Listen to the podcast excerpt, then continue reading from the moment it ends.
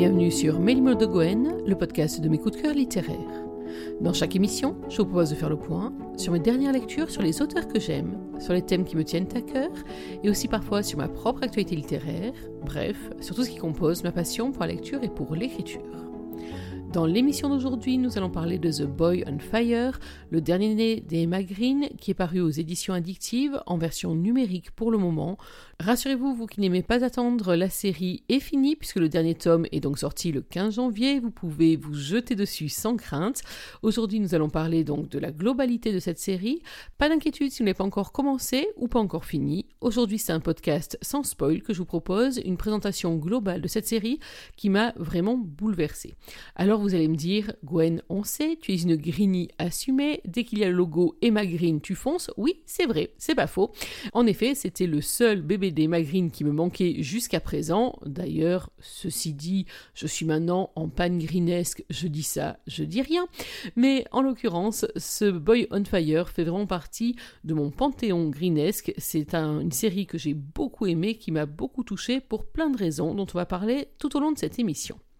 The Boy on Fire, qu'est-ce que c'est? C'est un spin-off, c'est une série dérivée donc d'un autre coup de cœur Emma Green, Boy Next Room, qui est paru il y a trois ans maintenant, et qui mettait aux prises, rappelez-vous, River et Céleste. Lui, c'est River Faro, le numéro 2 de la tribu des Faro, justement, qui était composé de quatre frères aussi séduisants que turbulents, quoique. Il y avait Asher, River, Jagger et Casper. Oui, chez les Faro, on a un vrai, vrai souci avec les heures, mais quoi qu'il en soit, on avait consacré une série à River, et si vous vous souvenez bien, à l'époque, sur mimdegwen.fr, le podcast n'existait pas encore à ce moment-là, j'avais dit que j'aimerais vraiment en savoir plus sur Jaeger, et ben voilà, Emma Green l'a fait. Voici donc la série consacrée à Jaeger, mais pas seulement, puisque dans cette série, il est aussi beaucoup question de Casper, qui est justement un peu le déclencheur de l'intrigue de la série. Je vais vous expliquer pourquoi. The Boy on Fire, donc, c'est Jaeger Faro, 21 ans au compteur, qui vient d'entrer dans une unité de vie assez particulière, qui s'appelle le Cercle, et que nous on va qualifier de secte, une secte à très forte emprise. Il y est rentré non par désœuvrement, non par coup de folie, non, il est rentré pour venir euh, jouer les sauveteurs. Effectivement, le Benjamin de la fratrie, Casper, est rentré dans la secte, il y est rentré de son plein gré, ou presque, il y est rentré par amour. Casper, notre petit génie, a trouvé l'amour. Il aurait pu peut-être mieux choisir, mais après tout, qui choisit en amour? Il est tombé amoureux de Serenity. Serenity, c'est une membre de la secte et pas n'importe laquelle. C'est l'une des filles du Saint. Le Saint, c'est le fondateur, le gourou, le chef absolu de cette secte. Et pour suivre Serenity, Casper a décidé de rentrer dans la secte. Et pour sauver Casper, eh ben a décidé d'y rentrer à son tour. Donc c'est un une série qui a pour théâtre, qui a pour enjeu un thème très particulier, donc le thème des sectes, de l'emprise. C'est un thème qui va vraiment prendre une grande partie de l'histoire. Ça fait partie, à mon sens, de ses très grandes réussites. Mais bien entendu, pour qu'il y ait une romance, il faut qu'il y ait un personnage féminin. Et quel personnage? Elle, elle s'appelle Nell. Elle est également une membre de la secte, une membre très particulière. On va le découvrir tout au long de l'histoire. Elle y est rentrée, ou plutôt elle y est revenue, pas totalement de son plein gré, mais les choses, vous imaginez bien, ne vont pas se passer exactement comme prévu. Je ne vous en dis pas plus pour le moment, bien évidemment. Et oui, pour le moment, les adeptes de Milo de Gwen le savent, c'est l'heure de la lecture. Et pour ne rien vous spoiler, je vais vous lire le premier chapitre du premier volume, celui qui est paru le 15 novembre dernier en édition numérique aux éditions addictives. Ce chapitre s'appelle Le diable et son sourire. Il est du point de vue de Nell, sachant qu'on est sur une romance à deux voix, Nell et Jagger à tour de rôle. Voici donc ce que dit Nell. Vous connaissez la routine, installez-vous confortablement, laissez-vous bercer par la voix d'Emma Green et par les pensées de la jolie Nell. Au milieu des danses s'assoient les diables. Je ne sais plus où j'ai lu ça. Certainement pas ici, dans le cercle où les livres sont proscrits. Lire risquerait de donner des envies de liberté aux prisonniers que nous sommes, de l'espoir, une folle volonté de vivre. Ils nous appellent les disciples, les fidèles, les bienheureux. Mais la vérité, c'est qu'être ici, ça ne s'appelle pas vivre, c'est survivre en enfer, dans la demeure du diable. Ils dansent tous, oui, comme je dansais avant, entourant celui qui ne dit pas son nom, le saint, qui en est tout sauf un. Au milieu d'eux, un grand feu. des flammes aussi hautes que les hommes et les femmes qui s'en approchent et s'en éloignent dans des chorégraphies mystiques. Les voir me soulèvent le cœur, mais je ne détourne pas le regard. Assise sur le sol humide, je reste le front collé aux lattes de bois solidement clouées au dehors, l'œil rivé dans le minuscule interstice de lumière qui me sert de fenêtre. Il danse et chante et rit pendant que je croupis là. Au moins, je n'ai pas à faire semblant. Pas encore. Quatre semaines qu'on m'a jeté dans ce cabanon froid et lugubre comme dans une cellule de prison. Quatre semaines à porter cette tunique noire informe qu'on m'a forcé à enfiler à mon arrivée. Quatre semaines de privation de tout, ou presque, pour me rappeler que je n'ai plus rien. Je n'ai plus que le cercle et ses disciples, le diable et son sourire. Un frisson glacé me parcourt. Je fixe le ciel maussade à travers l'infime fente qui me relie encore à la vie. Un semblant de vie. Le feu rend l'atmosphère moite, presque liquide. Mais plus haut, le soleil a perdu son combat face aux nuages. Il semble à bout de force, comme moi. D'ici, je peux observer ce qui m'entoure, les pieds, lui, me préparer au pire. J'ai tenu grâce à ça. Scruter la vie du cercle chaque jour depuis mon poste d'observation m'a donné la rage. Leur but est sûrement que je m'acclimate. Ils n'ont pas laissé cette brèche entre les lattes par hasard. Ils m'espèrent docile et prête à tous les sacrifices. Baisser les yeux, courber le dos, suivre les règles, danser, chanter, dormir quand on me dit de le faire. Sourire et rire même si c'est au-dessus de mes forces. Ils veulent confisquer la moindre de mes volontés. Ils n'ont fait que raviver ma détermination, réveiller ma fureur. Qu'ils me prennent tout ce qu'ils veulent, j'ai la rage au cœur et l'envie d'en découdre. Je suis prête. J'ai compté les jours et mes quatre semaines d'isolement touchent à leur fin. J'ai survécu à ce mois de séquestration, une sorte de quarantaine pour me purger de ma vie d'avant et pouvoir rentrer dans le cercle. J'ignore s'il y a encore un rite de passage. Des voix angéliques me parviennent. Là, dehors, une cérémonie a lieu au milieu d'une prairie aride entourée de roches rouges. J'aimais tellement ces paysages sauvages de l'outback australien. J'ai appris à les détester. Des jeunes filles aux longs cheveux tressés, vêtues de blanc de la tête aux pieds, réunies en cercle autour des flammes oranges et bleues, tournent sur elles-mêmes en chantonnant des louanges exaltées. Quatre types en tenue bleu marine les surveillent tandis qu'elles dansent, joues rougies, bras flottant vers le ciel et sourire béat adressé aux nuages bas. Je reconnais l'un d'eux, le grand blond né de travers qui m'apporte à manger et à boire une fois par jour, sans jamais m'adresser un seul mot ni un regard. Je ne suis pas assez pur. Il y a deux ans, j'ai osé fuguer pour rejoindre la civilisation. J'ai tout laissé ou presque derrière moi et démarré une nouvelle vie. Mais ils ont fini par me retrouver et me ramener ici. C'était il y a exactement vingt-neuf jours. J'ai atterri dans cette cabane miteuse où je compte inlassablement les minutes, les heures, les jours, les nuits qui s'écoulent. Je suis seul, frigorifié, affamé, sale et terrifié. Mais toujours là, jamais vaincu. Et pour eux, je ne suis rien d'autre qu'une traîtresse. Une impure, une rebelle, donc une menace. Et dans le cercle, la rébellion doit être matée, le danger écarté. C'est comme ça que ça marche à l'intérieur de cette secte qui se dit protectrice, salvatrice. Celui qui se fait appeler le saint aime chacun de ses disciples. Le saint tente de sauver nos âmes du monde extérieur, corrompu, vicié, où tous les humains sont voués à la damnation éternelle. Le saint est notre sauveur, sauf que le saint est le diable en personne. Très tôt, le lendemain matin, le grand blond tordu ne m'apporte pas mon habituel bouilli accompagné d'un modeste fruit et d'un verre d'eau. Il se présente les mains vides, entre dans la cabane et cette fois ne referme pas immédiatement la porte en bois derrière lui. La lumière du désert, qui se faufile jusqu'à moi comme un projecteur braqué, me fait plisser les yeux et tourner la tête.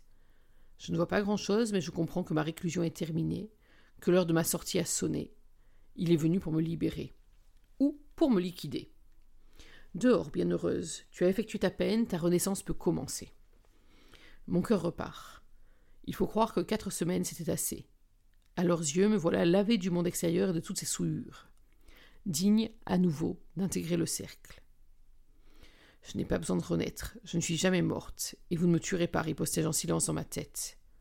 Mais c'est merci qui sort de ma bouche sèche et de ma gorge serrée. Serrez les dents, courbez le dos, ne surtout pas faire de vagues. Ma survie en dépend. Je me lève péniblement, déploie mon corps fourbu d'être resté immobile si longtemps. En l'espace de trente jours, mes dix-huit ans sont mués en soixante. Fourbu, mais pas vaincu, me répétai-je. Mes muscles reprennent vie, peu à peu, mes yeux s'habituent à la clarté.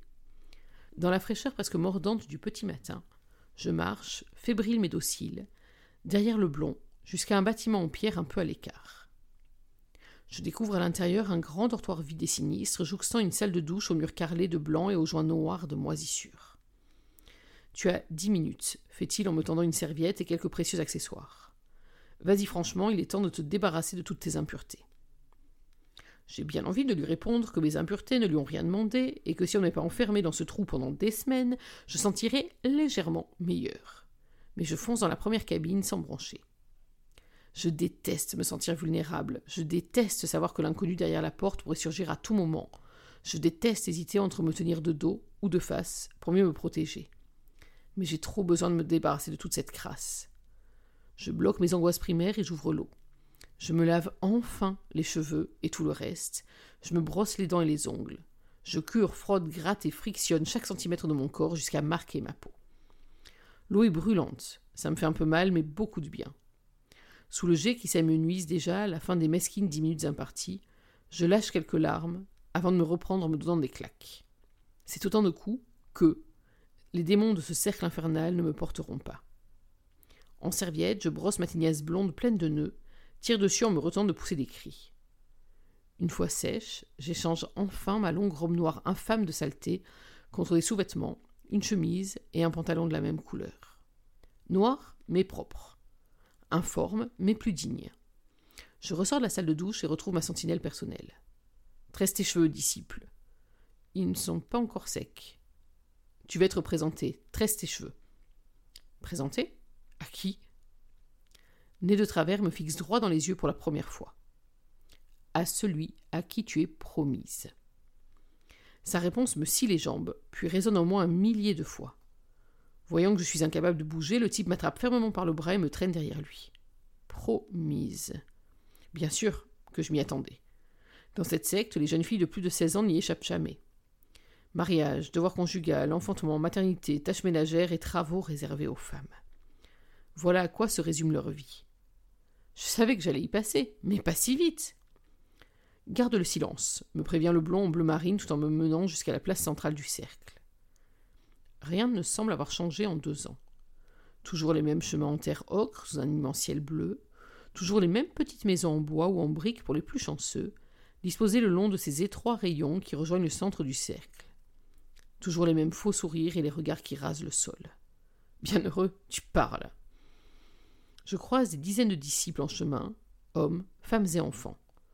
Les plus audacieux me jettent un œil curieux, mais se détournent aussi vite, découvrant que je suis vêtu de noir. La paria vous salue, grognai-je à peine audible.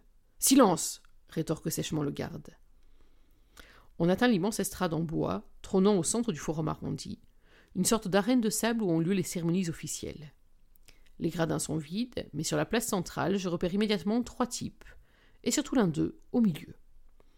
En chemise kaki aux manches retroussées, il me fixe sans détour, avec une insistance presque provocante. Plus je me rapproche, plus il m'observe, plus son regard s'intensifie, et plus je pressens le danger. Il n'a pas cet air effacé qu'ils arborent tous ici. Il dégage une assurance que personne n'oserait afficher. Ce garçon flamboyant n'a rien à faire dans le cercle. Dites-moi que ce n'est pas lui, murmurai-je en sentant mon cœur s'emballer. Un seul mot de plus et tu retournes au cabanon, disciple. Nécrochu me regarde de travers. Je suis tenté de lui demander de m'escorter à nouveau, convaincu que ce sera toujours mieux que de devoir épouser le mec qui m'attend maintenant en souriant, mais je n'en fais rien. À la place, je parcours en tremblant les derniers mètres qui me séparent du seul fou qui ose sourire dans cet enfer. Bienheureuse Nell, bienheureux Jäger, le saint a décidé de votre union. Elle sera célébrée, ici même, demain, dès le lever du soleil. Votre rite de purification aura donc lieu aujourd'hui. Le type aux épaules carrées et à la chemise bleue aussi claire que les veines gonflées sur ses tempes vient de débiter sa sentence d'une voix martiale, puis nous quitte aussi sec en repartant d'un pas rapide. Sûrement l'un des bras droits du saint. Pas un simple garde en bleu marine, mais un cran au-dessus. Je note mentalement de me renseigner sur les chemises bleu azur. Salut, je suis Jäger donc. Il y a encore un sourire dans sa voix.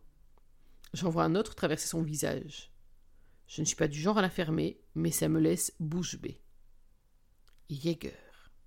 C'est bien le nom de celui qui me fait face, celui que je vais épouser, celui avec qui je vais devoir. Soudain très mal à l'aise, le souffle court, le cœur qui cogne, je prends conscience de ce qui est en train de m'arriver.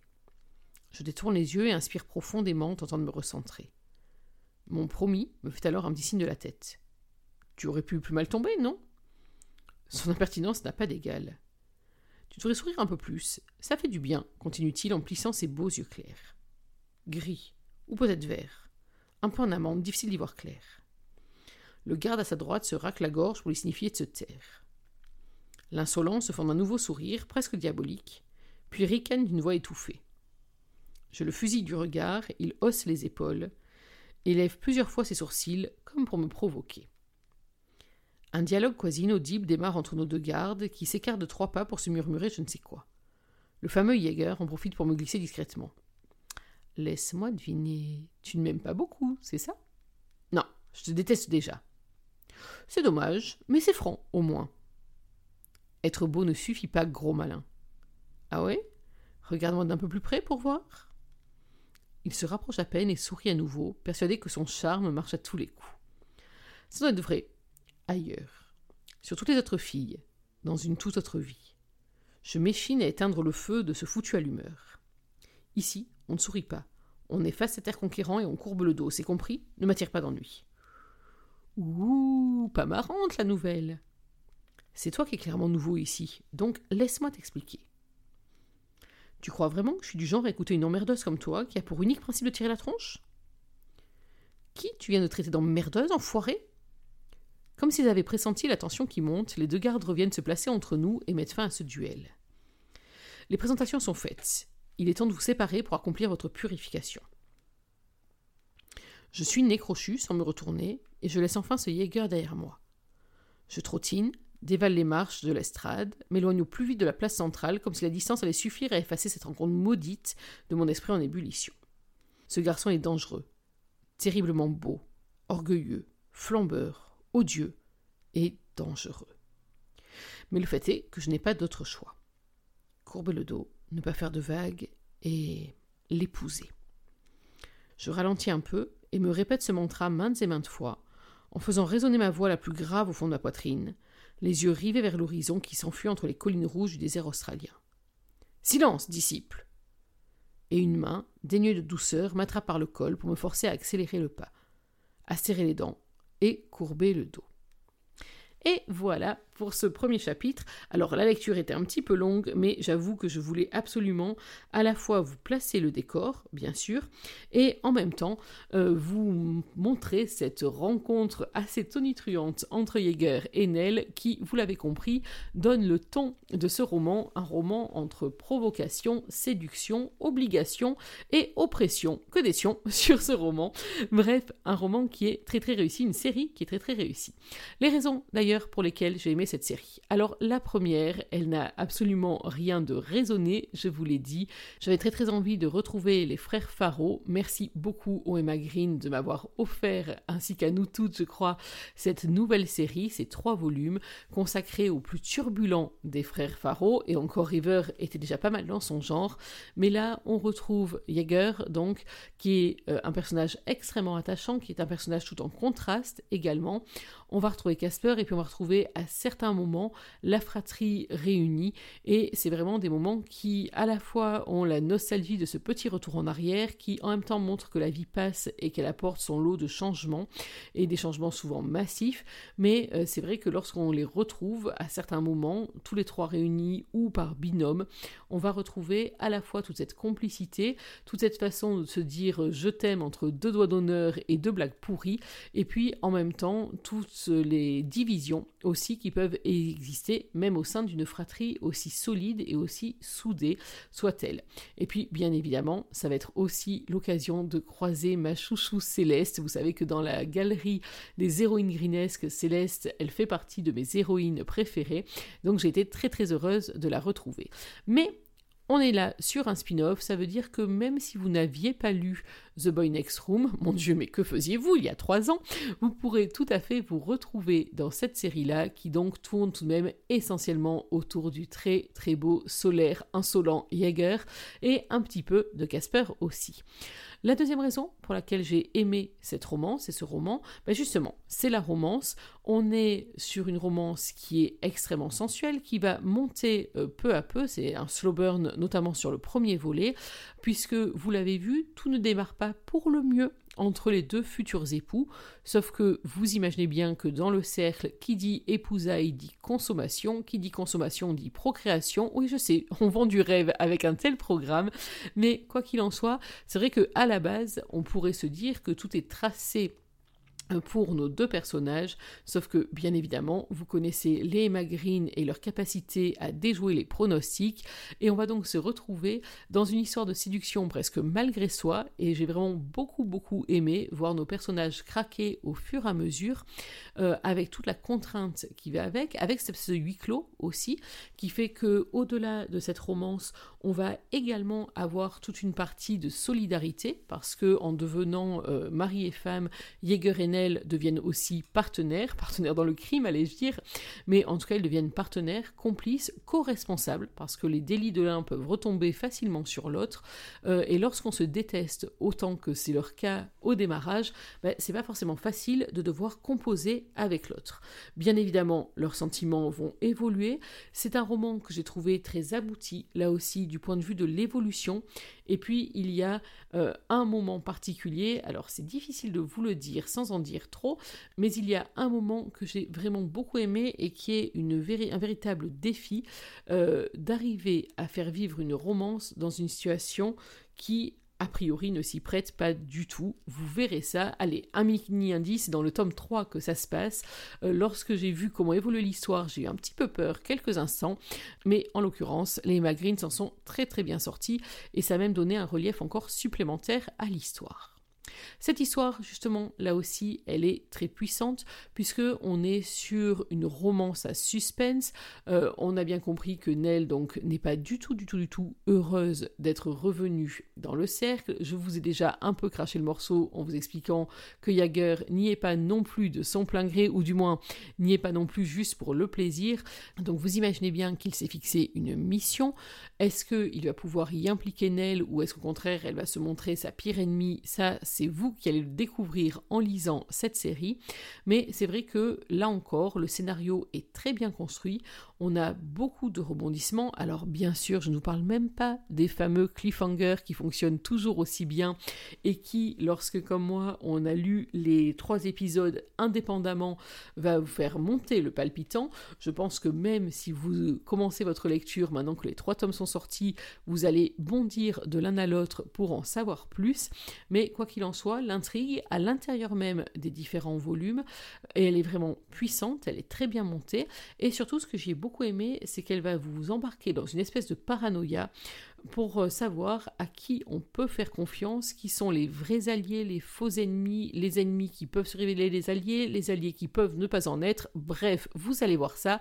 Vous allez vous retrouver par moments à être un petit peu déboussolé et c'est là encore purement du bonheur à lire, à découvrir et à essayer de décortiquer. Autre élément qui rend cette romance extrêmement forte, c'est son background, c'est son décor, c'est son contexte, euh, cette histoire de secte qui est vraiment là aussi très prenante. Elle contribue bien sûr à la fois à l'aspect oppressant, elle contribue aussi au huis clos très très étouffant. Rappelez-vous quand même que les frères Faro ont grandi dans une réserve animalière, qui sont donc plutôt des garçons de grands espaces, euh, que Jäger n'était pas le dernier à sortir faire la fête, donc il a l'habitude d'être totalement libre. Là, on est à l'inverse. Le cercle, c'est vraiment une partie intégrante de l'histoire. C'est pas juste un élément de décor dans lequel on vient implanter une romance. Non, il en est l'un des protagonistes à part entière. D'une part parce que l'ombre du saint va euh, comme ça planer autour des héros en permanence.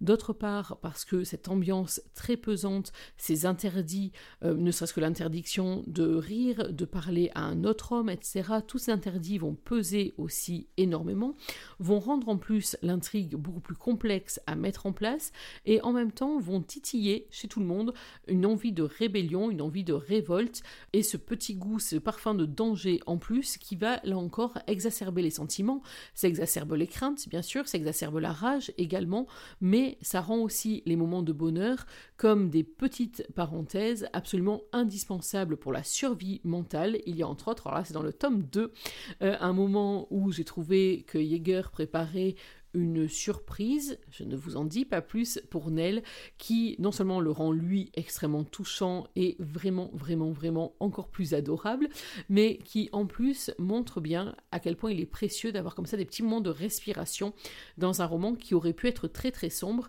qui a ce qu'il faut, notamment grâce à l'interaction entre les personnages, mais euh, cet aspect de la secte et ses réflexions sur des thèmes lourds, c'est là encore un moment très fort dans ce roman et une des raisons pour je l'ai autant aimé.